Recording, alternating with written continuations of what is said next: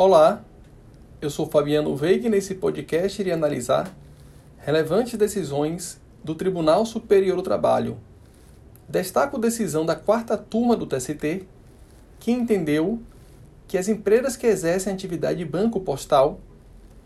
atividade prevista no artigo 17 da Lei 4595 de 64, não estão sujeitas ao cumprimento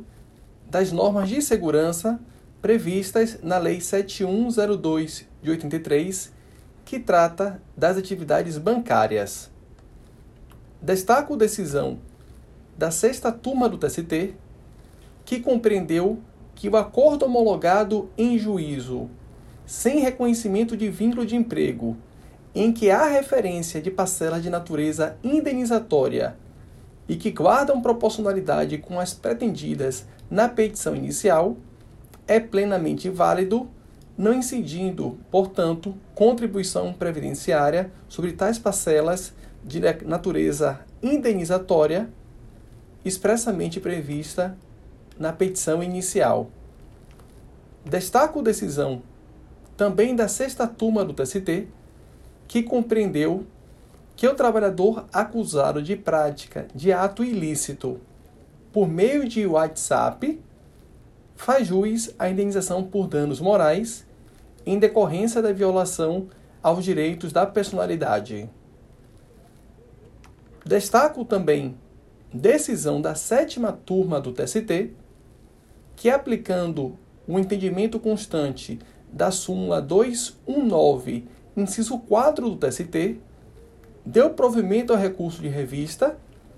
a fim de reconhecer que nas lides não decorrentes da relação de emprego, ajuizadas em período pretérito à reforma trabalhista, os honorários advocatícios decorrem da mera sucumbência. Segundo o TST, ainda que se trate de ação ajuizada antes da vigência da reforma trabalhista, da Lei 13.467 de 2017, em se tratando o caso concreto acerca de uma ação anulatória, lide não decorrente da relação de emprego, os honorários advocatícios são devidos em razão da mera sucumbência. Destaco decisão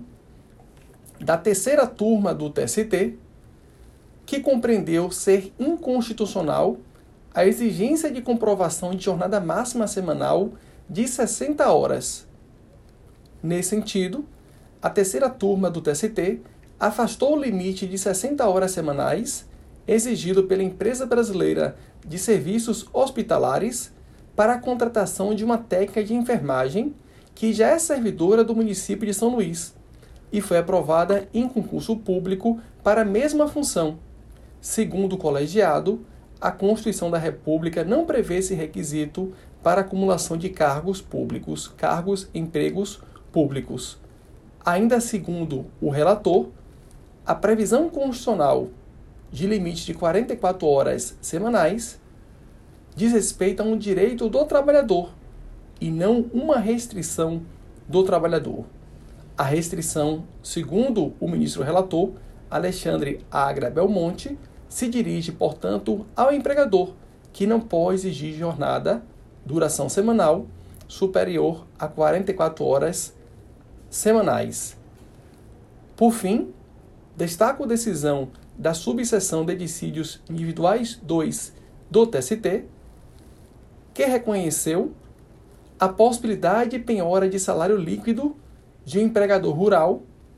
no montante de 30% para satisfazer dívidas de natureza trabalhista em sede de uma execução trabalhista.